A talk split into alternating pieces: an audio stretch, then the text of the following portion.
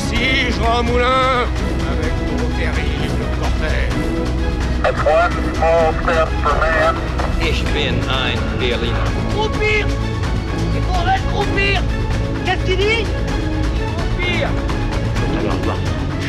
Et toc, remonte ton slibard, Lothar Mais si L'histoire ne s'affaiblit pas comme régime de vérité sur le passé lorsqu'elle exhibe avec suffisamment de franchise ses incertitudes. La percée de l'histoire. La percée de l'histoire. Ça commence maintenant.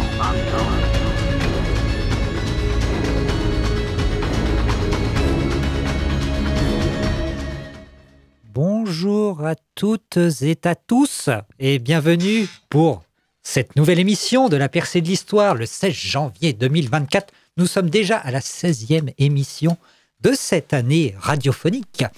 Et euh, bien évidemment, nous accueillons dans le studio le grand, le magnifique Salouane Bindris. Bonjour Salouane. Bonsoir, Tom Jess. Comment ça va-t-il? Ça va froid Ça va froid Ah oui, Il fait frais. Oh, il fait fret. c'est vrai que dis donc, il fait froid. hein. Et étant un homme euh, des canicules, je préfère le chaud que le froid. C'est vrai. Hein.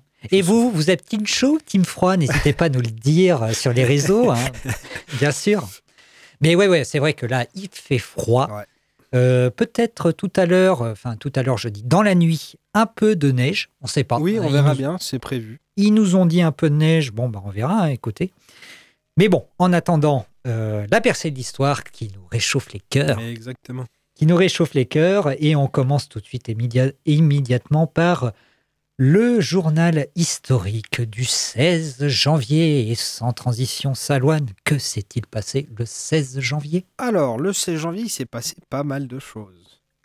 On, a... on va commencer avec le 16 janvier 27 avant Jésus-Christ. Octave reçoit le titre et le surnom d'Auguste par le Sénat romain. Ce titre honorifique désigne celui qui agit sous de bons auspices. Il récompense le petit-neveu et fils adoptif de Jules César pour avoir restauré les formes de la République sénatoriale et pacifié le pays en mettant fin aux guerres civiles qui l'ensanglantait depuis un siècle. C'est donc aussi le début de l'Empire romain. Ensuite, nous avons le 16 janvier 929. Abderrahman III devient calife de Cordoue. Donc, c'est à partir de ce moment-là, le califat de Cordoue, en fait, on va atteindre l'apogée de l'Espagne musulmane. Ensuite, nous avons le 16 janvier 1605. La publication de la première partie du célèbre Don Quichotte, mise en vente à 1200 exemplaires dans les boutiques de Madrid au XVIIe siècle sous le titre El ingenioso Hidalgo Don Quijote de la Mancha, le roman de Miguel de, Cervantes, recueille immédiatement un immense succès. Son succès à l'étranger bénéficie du, très grand prestige, pardon, j'arrive plus à lire, et jouit alors de la langue castillane dans les cours européennes, peu ou prou liées à la dynastie des Habsbourg, on en reparlera pendant l'émission. Ensuite, nous avons le 16 janvier 1906, la conférence d'Algésiras. La conférence d'Algésiras règle pardon, pour quelques années le contentieux entre la France et l'Allemagne, suite euh, aux crises de Tanger et d'Agadir, toutes deux désireuses d'imposer un protectorat sur le Maroc. C'est finalement la France qui remporte gain de cause en 1912. Pour finir, nous avons la prohibition, le 16 janvier 1920, prohibition en vigueur aux États-Unis.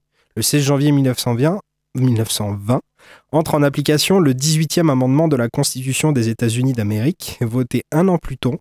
Un an plus tôt, pardon, décidément ce soir. L'amendement interdit la vente, mais aussi la consommation d'alcool sur toute l'étendue du pays. Et on a vu ses fruits, hein, bien évidemment. Ça a été euh, la, catastrophe, hein, tout simplement. Et euh, très bon jeu d'ailleurs, hein, sans transition, très bon jeu. euh, Empire of Sin, Ah oui, euh, qui donc est un jeu de gestion en temps réel hein, sur les empires de l'alcool et notamment à Chicago. hein. vous, Oui, oui. vous incarnez un grand chef de gang et vous devez développer votre territoire en annexant vos concurrents, en les tuant, en machin. Enfin bon, bref. C'est sympa. Le but, euh, faire picoler tout le monde et puis se faire un max de thunes. Euh, Empire of Sin, Empire au Sin pour les Français. Alors, euh, aujourd'hui, pour les naissances et les morts, bah, c'est très simple, il n'y a qu'une naissance. et oui. il n'y a qu'une naissance et c'est René d'Anjou, Le bon né le, le bon roi René, hein, de son vrai surnom, le 16 janvier 1409 à Angers et il est mort le 10 juillet 1480 à Aix-en-Provence. Il est le deuxième fils de Louis II d'Anjou et Yolande d'Aragon. René hérite du duché de Bar dans l'Est, puis par son mariage avec Isabelle de Lorraine du duché de Lorraine, qui est juste à côté, en 1431. Enfin, du duché d'Anjou et le comté de Provence. Le jeune duc n'est pas seulement l'un des plus puissants seigneurs du royaume, il est par ailleurs le beau-frère et ami du roi de France, Charles VII, lequel a épousé en 1422 sa sœur, Marie d'Anjou. Comme si cela ne suffisait pas, la reine Jeanne de Naples lui lègue son royaume, mais celui-ci ne lui attirera que des ennuis et il n'en conservera le titre de roi uniquement. René Ier, exilé à Saumur, puis à Aix-en-Provence, finira sa vie au milieu d'une cour raffinée, pleine d'artistes et de poètes. Pour ses sujets provençaux, il restera à jamais le bon roi René. Et voilà, c'est euh, les tout pour ce journal historique. Peut-être euh, terminé par la fête. Exactement, ce que On va- j'allais on Va quand même pas, euh, on va quand même pas faire euh, gâcher le plaisir. C'est la Saint-Marcel. Marcel. Euh, big up à tous les Marcel, bien évidemment. Marcel qui était le prénom de mon pépé à l'époque. Bon, bref. Saint-Marcel, pape en 308. Marcel doit faire face euh, aux persécutions romaines.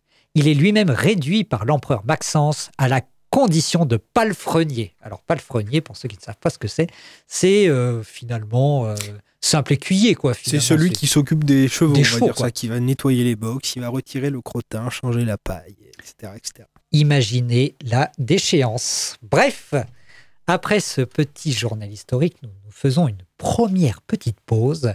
Un peu de funk pour commencer. Ladies Night de Cool and the Gang, bien évidemment, un groupe mondialement connu, évidemment.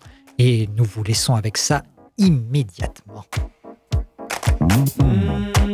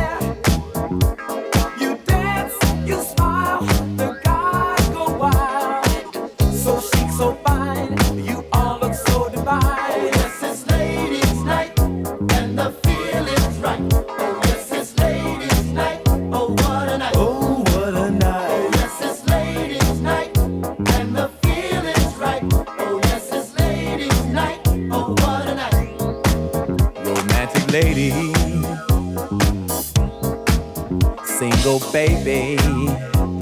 Mmm, sophisticated mama. Come on, you disco lady. Yeah, stay with me tonight, mama.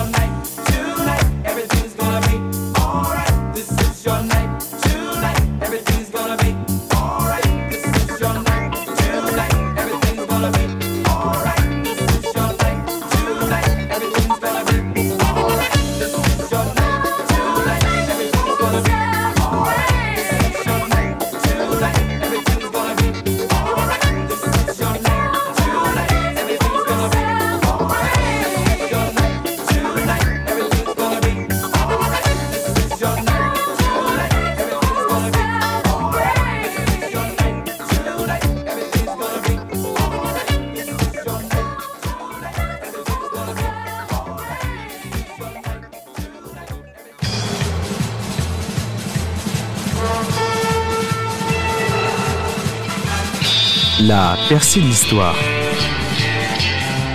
Tous les mardis, 20h-21h, sur Radio Alpa.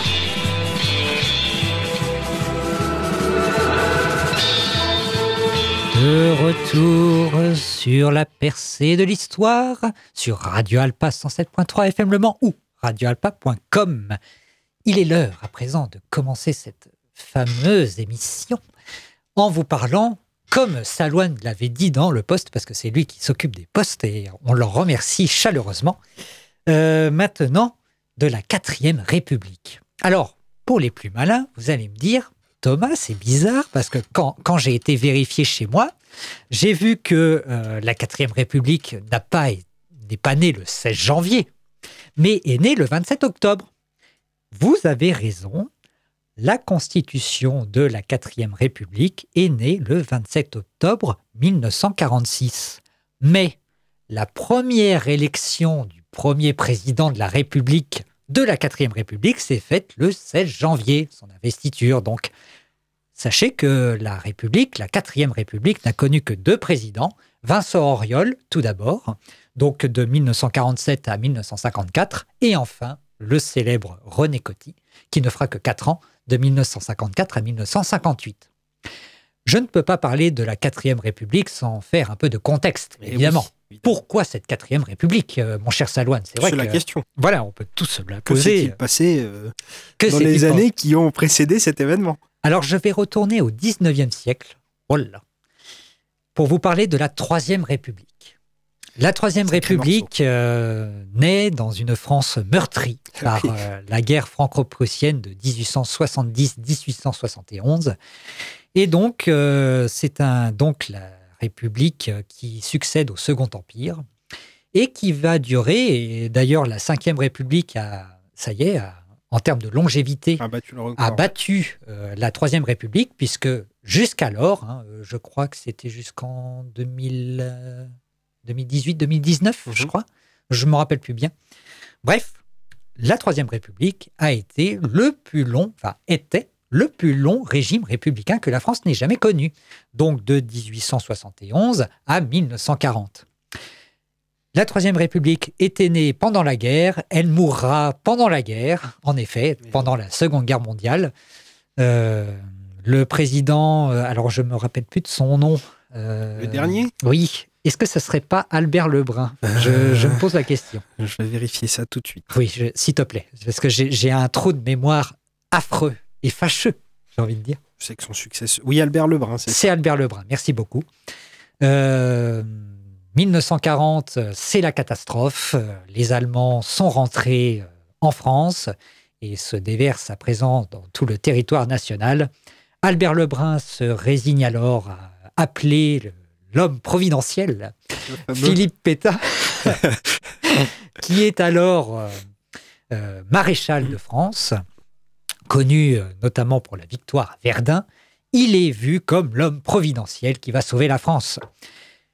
Au mois de juin, il euh, convoque le Parlement pour lui octroyer les pleins pouvoirs. C'est chose faite.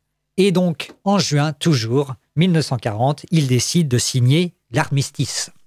S'ensuit alors une période de quatre ans euh, où la France est coupée en deux. Jamais la France n'a jamais connu une telle débâcle.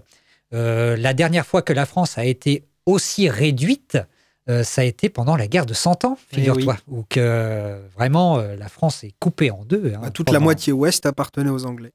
Voilà, hein, et puis même nord, hein, Oui, bah, parce que vraiment les. Anglais avaient Paris, Reims, la. Normandie et puis toute la Guyane, l'Aquitaine actuelle. Exactement. Et en plus, les Bourguignons étaient avec les Anglais. Donc, je bah. vous dis pas le massacre. Donc voilà, nous nous retrouvons en 1940, une France coupée en deux, un régime qui s'installe à Vichy, Mhm. qui d'ailleurs euh, ne se privera pas d'aller au-delà des, expér- des, des, comment, des euh, espérances allemandes, puisque l'État va tout simplement collaborer, main dans la main, Parfait. avec les Allemands.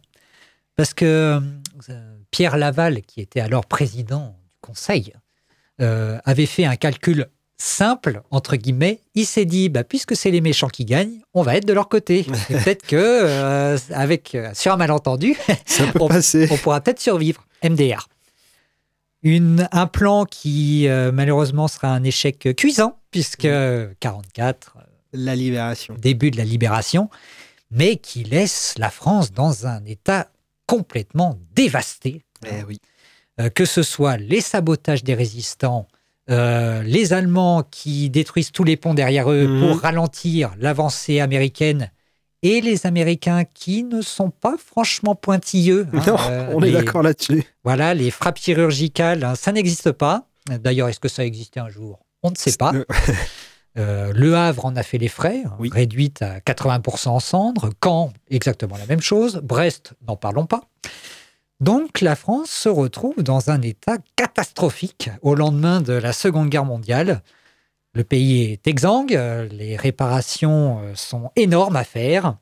Et donc le gouvernement provisoire de la République française, mené par le général de Gaulle, sort la tête de l'eau, puisque, non content d'avoir été aux côtés des Alliés, la France apparaît donc euh, à côté des Alliés, grande vainqueur de la Seconde Guerre mondiale, alors que finalement, euh, nous avions euh, Pétain et sa clique qui ont collaboré tout du long. Alors en fait, c'est surtout la volonté de Winston Churchill hein, qui ne voulait pas se retrouver entre euh, euh, comment il s'appelle, Staline et puis Truman. Mhm. Euh, donc c'était Roosevelt d'abord, puis Truman ensuite. Il décide donc de ramener son copain euh, Charles de Gaulle pour euh, un peu peser dans la balance. quoi. Parce que bon, il sentait bien que euh, ça allait mal finir entre les deux géants. Évidemment, qui amènera à la guerre froide ensuite. Mais bon, ça, c'est une autre histoire. Donc, la quatrième République naît dans ce, dans ce contexte. Hein, c'est pas la joie. hein, on peut, on peut se, on peut pas se le cacher. Et donc, euh, la France est obligée, la quatrième République, l'une de ses grandes premières actions, j'ai envie de dire, c'est d'accepter le plan Marshall proposé par les États-Unis le 5 juin 1947. Alors, le plan Marshall, qu'est-ce que c'est? C'est les États-Unis qui décident de donner de l'argent euh, aux pays euh, en reconstruction, notamment européens. Le but, hein, c'est pas par charité ou gaieté de cœur, c'est pour éviter que les pays soient euh, dans le tombent dans le giron communiste. En effet, euh, les idées communistes euh, émergent à ce Mhm. moment-là, et les États-Unis ont peur d'une flambée du communisme au-delà, à travers l'Europe, ce qui amènerait leur position euh, très délicate et leurs relations, évidemment, hein, avec les pays européens. Donc, souvent accusé, parce que la quatrième République, euh, c'est une république mal aimée, hein, parce que c'est vrai qu'on en parle toujours en mal. hein. Eh oui, mais c'est parce Euh, qu'elle est pas très connue, c'est pour ça. Elle n'est pas très connue, puis surtout, le général de Gaulle, encore lui, Eh oui. euh, a tout fait pour euh, vraiment discréditer la quatrième République. On l'accuse d'instabilité parlementaire, ce qui est vrai. Mhm. Hein, c'est c'est vrai que les, les, les majorités à l'Assemblée n'étaient pas claires. Il faut savoir que la quatrième République est à peu près dans les mêmes tons que la troisième République. C'est-à-dire que c'est vraiment avant tout un régime parlementaire. C'est-à-dire que l'Assemblée nationale a presque tous les pouvoirs, entre guillemets. Le président de la République n'a aucun pouvoir. Il est vraiment là comme chef de l'État, rien d'autre. Et c'est vraiment le président du Conseil qu'on pourrait maintenant euh, euh, qualifier ou égaliser avec le Premier ministre, hein, finalement. Mhm. Et c'est vraiment lui qui mène la politique du pays. Il est donc responsable devant l'Assemblée nationale, devant le Parlement en général. Et d'ailleurs, sachez que, comme sous la Troisième République, la Quatrième République euh, conserve le scrutin, le suffrage universel indirect pour élire le président de la République. C'est le Parlement qui élit le président de la République, et ce ne sera que sous la Cinquième République que les citoyens pourront euh, voter pour leur président. Directement. Voilà, c'est Charles de Gaulle qui instaure ça. Mais avant ça, il n'en est pas question. Les citoyens votent uniquement pour leurs représentants. Et il y a aussi un scrutin différent du nôtre actuel. Maintenant, lorsque nous allons aux élections législatives, Mm. c'est un scrutin à deux tours. C'est-à-dire que nous votons pour un ensemble de personnes qui se présentent dans notre circonscription. Et comme l'élection présidentielle, il en reste deux au second tour, et ensuite vous avez qu'à choisir entre celui-là ou celui-ci. Eh bien, sous la quatrième République, c'est différent. C'est un scrutin proportionnel. C'est-à-dire que le nombre de personnes, par exemple, euh, je suis la SFIO, euh, l'ancien, euh, l'ancêtre du Parti socialiste, et que je récolte 25% sur toute la France, j'ai donc 25% des sièges à l'Assemblée. C'est comme ça ça fonctionne. Et donc, euh, tu, euh, tu distribues les sièges comme ça avec tous les partis qui ont été euh, bah, qui ont re- enfin, reçu des suffrages, tout simplement. Par quantité au final. Par quantité, tout à fait. Et c'est ça qui amène de l'instabilité parce que on a vraiment des majorités qui ne sont pas claires. Les gouvernements sont obligés de pactiser avec d'autres partis pour avoir la majorité à l'Assemblée. Si un parti vous fait faux bon parce qu'il n'est pas d'accord ou que sais-je encore, eh ben, le gouvernement est obligé de démissionner parce que de toute manière, il n'a plus aucun pouvoir. Et euh, par exemple, là, dans la situation actuelle où nous vivons, jamais un gouvernement avec une minorité pareille n'aurait pu survivre, ne serait-ce que deux semaines. C'est pas possible. Parce que vraiment, le, poli- le- le pays serait bloqué, tout simplement. Il faut rendre à César ce qui est à César, parce que la quatrième République, et notamment, euh, comment dirais-je, l'instigatrice de la reconstruction de la France, mine de Mhm. rien. Hein, c'est quand même euh, les gouvernements successifs qui vont réindustrialiser la France, qui vont reconstruire ce qui a été détruit pendant la guerre. La sécurité rien, sociale. la sécurité sociale, oui, bien évidemment. hein, euh, donc ça, c'est une volonté du, du gouvernement provisoire hein, euh, et puis de l'Assemblée qui s'était réunie à Alger hein, euh, lors, euh, lors de la guerre. Et donc, euh, tout un programme social est mis en place, notamment la sécurité sociale, tu l'as dit, et aussi la création du SMIG. hein, euh, on a souvent entendu nos grands-parents parler de SMIG. Oui. Alors maintenant, on parle du SMIC. Et pas, pas un G à la fin, mais un C. Mais finalement, on instaure un revenu minimum. C'est inédit. inédit. Et ça se fait le 11 février 1950. On a, dans le même temps, la construction européenne aussi qui se fait à ce moment-là. Mmh. Ouais, On peut, début, on ouais. peut le citer tout de même, avec le 18 avril 1951, la création de la Communauté européenne du charbon et de l'acier, la CECA, l'ancêtre de la Communauté économique européenne, qui deviendra après l'Union européenne. Bref, ça serait tout un, un sujet intéressant de, Oui. de chronique maintenant que j'y pense. Mais c'est aussi, alors là, un peu moins drôle, le 10 avril 1954, on instaure la TVA T'as dit 54 dans ma je sens, Guerre d'Algérie, guerre d'Indochine, de quoi il va parler? Non, c'est la non, non, TVA. non, euh, la TVA, c'est peut-être même pire. On ne sait pas. Mais oui, tu, tu nous parles de guerre. Et effectivement, la quatrième République n'est pas euh, exempte de guerre, puisqu'elle va en connaître deux principales. Euh, D'abord, la guerre d'Indochine, surnommée la perle de l'Asie, il me semble. hein. Oh, Sûrement, oui, c'est possible. Euh, la France a encore, à cette époque, un empire colonial Oui. très étendu. hein. L'Afrique de l'Ouest et l'Afrique équatoriale existent toujours. Et l'Indochine est toujours sous le giron français, Mm. malgré le fait qu'elle a été occupée pendant la guerre par les Japonais. Oui. Donc, euh, ça suffit, hein, j'ai envie de dire. Euh, Les gens en ont marre. Et euh, sous l'impulsion de Ho Chi Minh, notamment, l'Indochine va rentrer en guerre d'indépendance. Et euh, c'est la catastrophe, le fiasco pour les armées françaises, notamment le 7 mai 1954, la défaite de Dien Bien Phu, qui là euh, marque la fin, la fin totale de la domination française en Indochine. Mm. Les troupes françaises sont obligées de se retirer après le désastre, et l'Indochine euh, accède à l'indépendance. Donc trois pays en émergent. Et quels sont les- ces trois pays, Salouane Le Cambodge, Oui, le Vietnam, oui. et le troisième, ça doit être, je triche. Euh, Eh ben, tu vas pas tricher longtemps parce que c'est le Laos. c'est le Laos. J'hésitais entre le Vietnam et le Laos, mais le, le Vietnam, c'est euh, c'est autre chose. Et ben après, ça, donc euh, une fois cette indépendance faite, euh, ça dégénérera avec la guerre du Vietnam Oui. entre Mais là, les États-Unis. et- et les États-Unis viendront. Mais ça, maintenant, les Français sont partis depuis euh, quelques années maintenant. La quatrième République survit tout de même à cette guerre, mais ça sera une autre guerre qui l'achèvera. Eh oui. Et là, ça sera la guerre d'Algérie hein, qui provoque euh, euh, la, la chute, hein, la chute du régime, hein, tout simplement, avec un manque de majorité claire à l'Assemblée, difficile pour les gouvernements d'avoir une politique très claire sur ce qu'il faut faire. Mm. Euh, un peu de contexte. L'Algérie est sous domination française depuis euh, presque, euh, presque 100 ans. hein. Oui, euh, 1830. ouais, 1830. On hein, dépasse de- les 100 ans même. oui, on dépasse les 100 ans. Carrément, euh, la- l'Algérie a été départementalisée. hein. il y a trois départements. Donc, dans l'esprit du gouvernement français, euh, bah, l'Algérie, c'est la France, quoi. C'est un peu ça, c'est un peu ça le délire, quoi.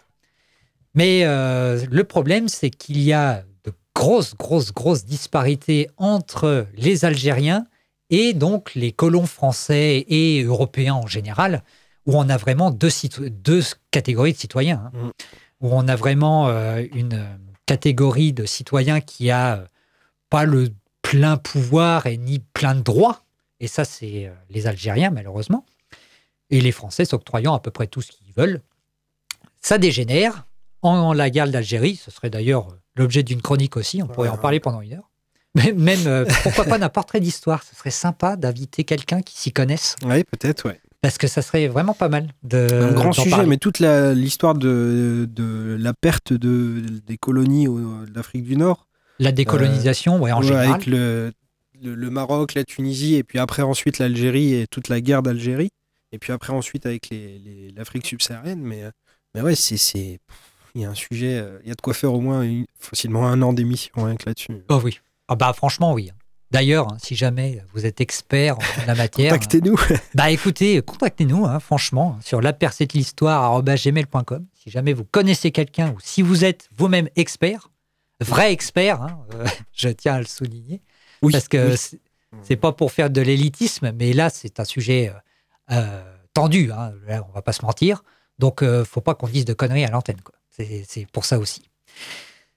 Donc, ça sera cette guerre. hein, euh, encore une fois, la quatrième République est née pendant la guerre et elle, Et elle mourra par la pendant guerre. la guerre.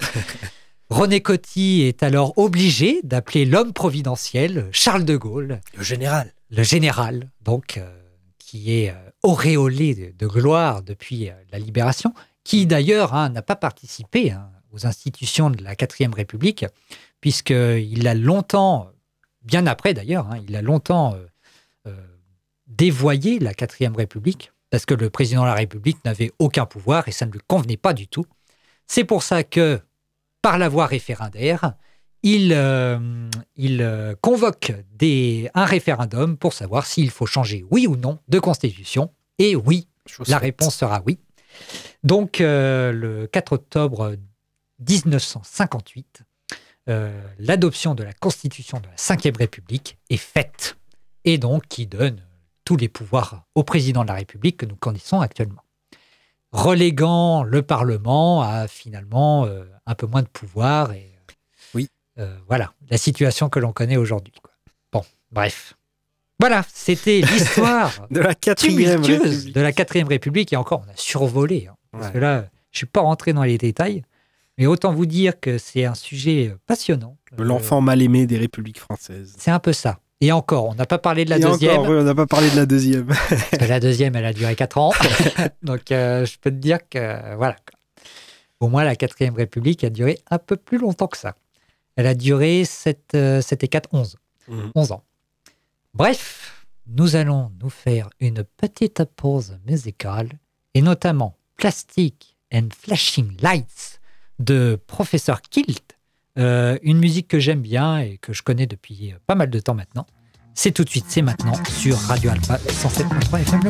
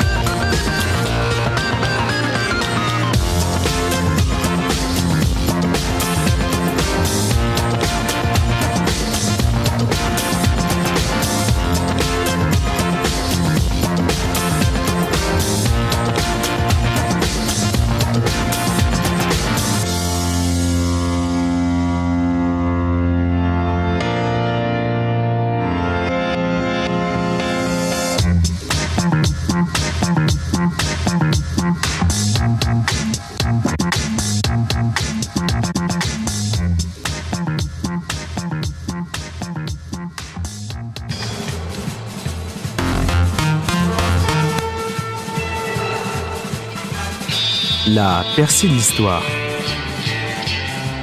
Tous les mardis, 20h-21h, sur Radio Alpa.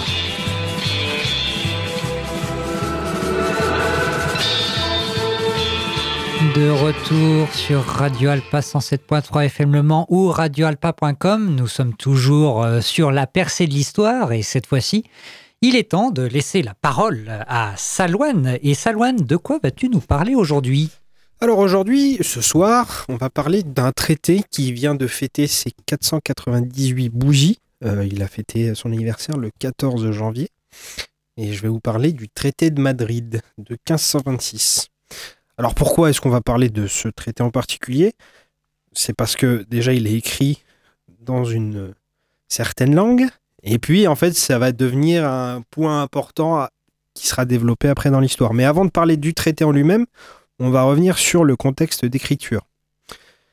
Donc, François Ier, roi de France, Charles Quint, homme le plus puissant de son époque, empereur du Saint-Empire. Donc Saint-Empire, c'est tout l'espace germanique euh, jusqu'à, euh, on va dire, la Hongrie et même après, les- la Tché- les, les pays, euh, la Tchéquie.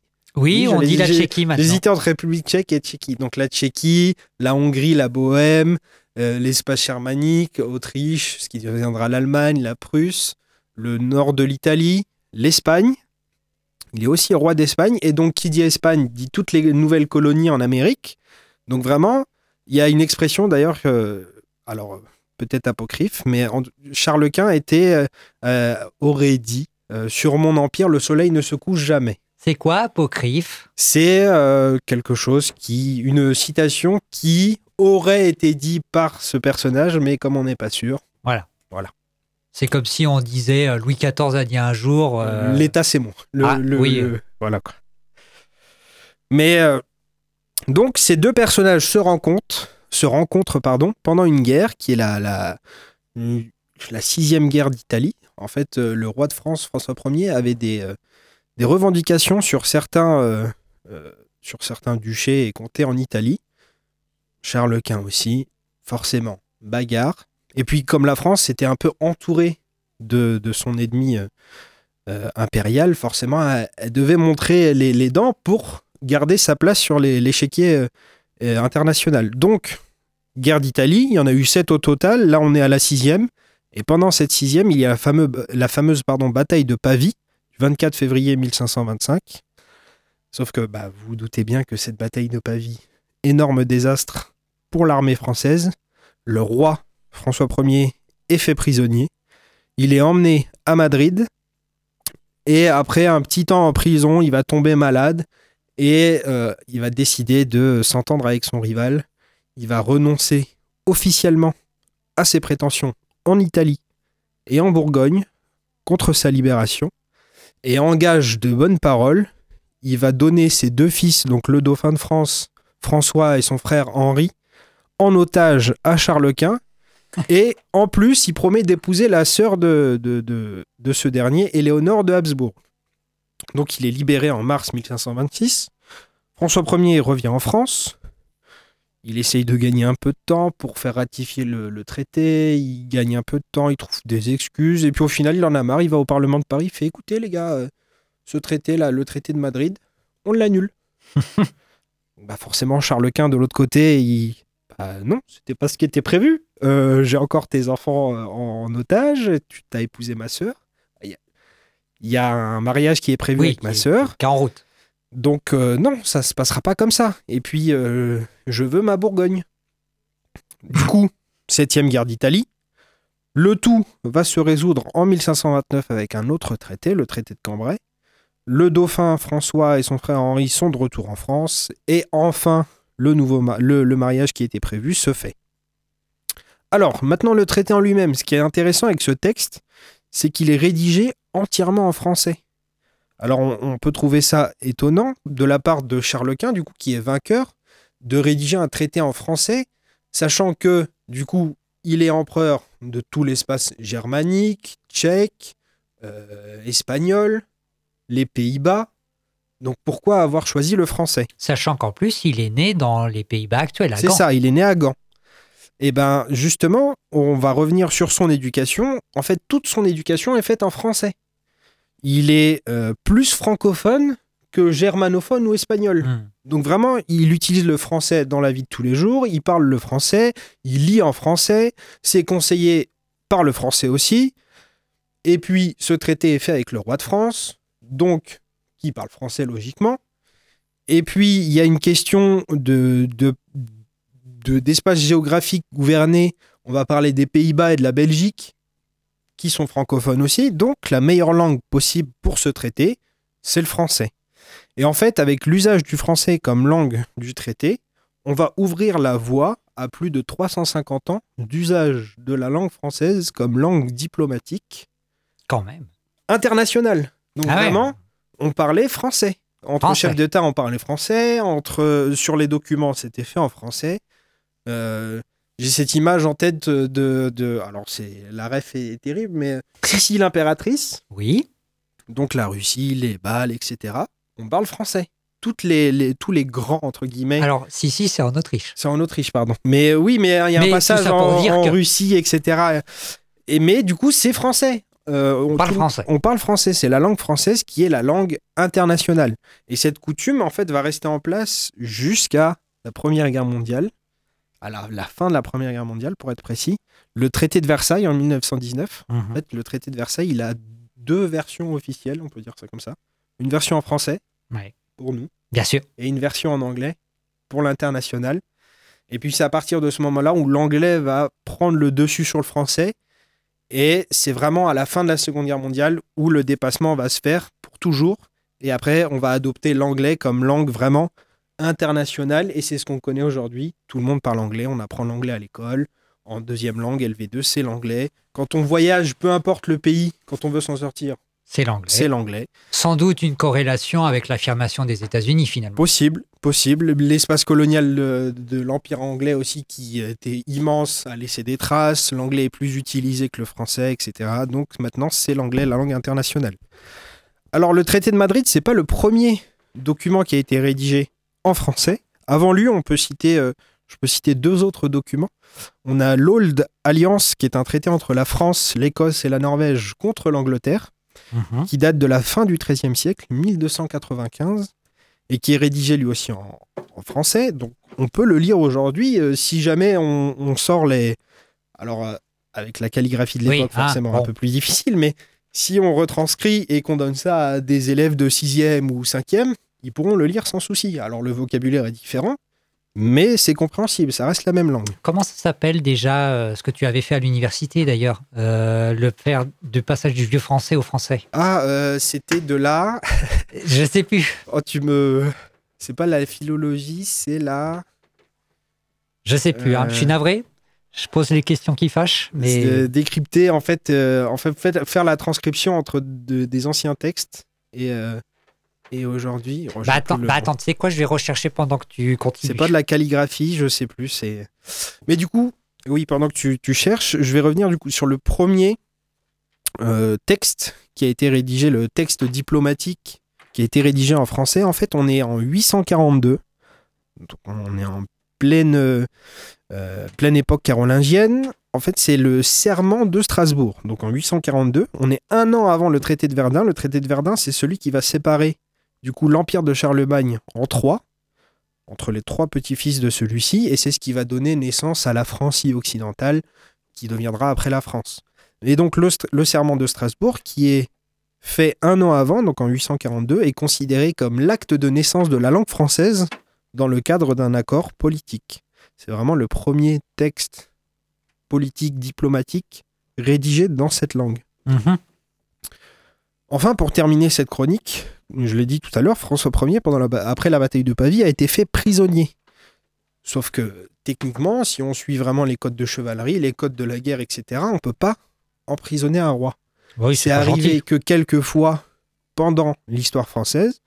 On va, on va revenir ensemble. Donc évidemment François Ier. On peut citer avant lui, avant lui pardon, Saint Louis, donc Louis IX, qui a été fait prisonnier en Égypte en 1250 pendant la septième croisade, après la bataille de Mansoura. On a aussi Jean II qui a été fait prisonnier en pleine guerre de Cent Ans et qui a été retenu à Londres. Et enfin, 350 ans après François Ier, tu en as parlé un petit peu tout à l'heure Thomas, Oui. Napoléon III, qui a été retenu prisonnier après la défaite de Sedan, il renonce au titre impérial, l'Empire disparaît, mais en France, sa femme, l'impératrice Eugénie, décide de mettre en place un, un conseil de régence. Et en fait, ce conseil va disparaître euh, tout de suite après avec la proclamation de la Nouvelle République, mais en mettant en place ce conseil de régence, ça fait de l'impératrice Eugénie la dernière femme à avoir disposé des attributs de chef d'État en France. Oh là là là Petite anecdote, tu là. voulais briller en soirée. Le D'ailleurs, le- génie, hein, oui. l'impératrice. D'ailleurs, le, le traité de Francfort, qui met fin à la guerre de 70-71, Oui. il a été rédigé en français Mhm. et en allemand. Bah oui. Comme quoi, en Tant fait, depuis 842, les traités en France, c'est une histoire de français et d'allemand. Bon, bah voilà. Eh ben écoute, euh, super. Ben, je suis très heureux d'apprendre tout ça. Merci beaucoup. Bon, j'ai pas trouvé, hein. Je suis navré. je, vais, je vais trouver. Je suis navré, hein. Mais euh, j'ai essayé, mais bon, bref. On va se faire une petite pause musicale et puis ensuite on rendra l'antenne. Euh, tout de suite, pour nos yeux et, sur- et surtout nos oreilles, pardonnez-moi, on va s'écouter euh, Personal Jesus de Dépêche Mode, euh, une euh, chanson que j'apprécie particulièrement écouter. C'est maintenant, c'est tout de suite, c'est sur Radio Alpha.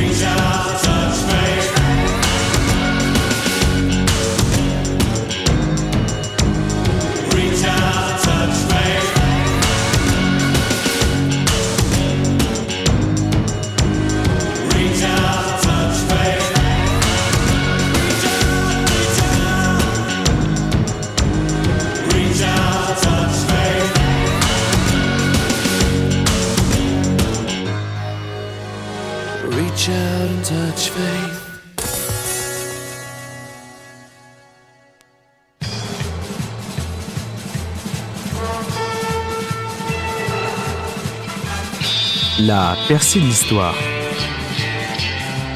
Tous les mardis, 20h-21h, sur Radio Alpa.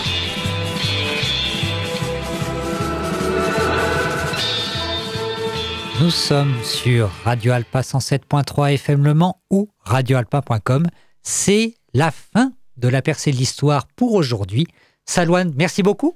De rien, est-ce que je peux rappeler une petite euh, actualité? Oui, bien sûr, bien sûr. Alors, juste rappeler que l'exposition de Corps en Corps, une histoire de normes, euh, a son vernissage jeudi, le 18 janvier à 19h, c'est à la bibliothèque universitaire du Mans. Et on avait reçu, avant les vacances, si je dis pas de Oui, bêtises, tout à fait. deux étudiants, de brillants étudiants qui avaient participé et qui ont Oui, participé à cette, euh, cette exposition. Donc voilà, n'hésitez pas à aller voir ça. Voilà. C'est à la BU du Mans. Et qui plus est, euh, deux éminents membres de l'AEH. Donc, euh, c'est pour vous dire que là, on était bien entouré ce jour-là. Et oui, en effet, donc le 16, euh, le 18, pardon, C'est le ça, 18 jeudi. janvier. À quelle heure tu nous as dit 18h. 18h, à la BU. Euh, venez nombreux, ça mange pas de pain et c'est super. Eh bien, écoute, il est il est l'heure de nous dire au revoir. Au revoir. Et avant, avant, Avant, avant, nous avons euh, vérifié ce que c'était, euh, comment de traduire du vieux français au français. l'étude des textes anciens, c'est la paléographie. Voilà. C'est le mot. Voilà, c'est le mot qu'on cherchait. Si vous n'arrivez pas à lire un vieux texte, appelez-moi. C'est là-dessus, oui, parce que Salouane, euh, ça y non, est. mais doucement. Non, je... Tu vois la pierre de Rosette c'est- Ce- un jeu d'enfant. Un jeu un d'enfant. enfant de 8 ans, ça. C'est la fin de l'émission. Merci beaucoup de nous avoir écoutés jusqu'au bout. On vous laisse avec notre ami de Deep Side tout de suite qui vont euh, vraiment là là ça va être super. Je sens que ça va être encore super comme euh, la semaine dernière. On vous laisse. Merci beaucoup et puis écoutez. Au revoir. À la semaine prochaine. C'est une révolution. Je vous ai compris Rentre ici, Jean Moulin Avec ton terrible cortège Ich bin ein Berliner. Croupir Il faudrait croupir Qu'est-ce qu'il dit Croupir Et toc, remonte ton slibard, Lothar Mais si L'histoire ne s'affaiblit pas comme régime de vérité sur le passé lorsqu'elle exhibe avec suffisamment de franchise ses incertitudes.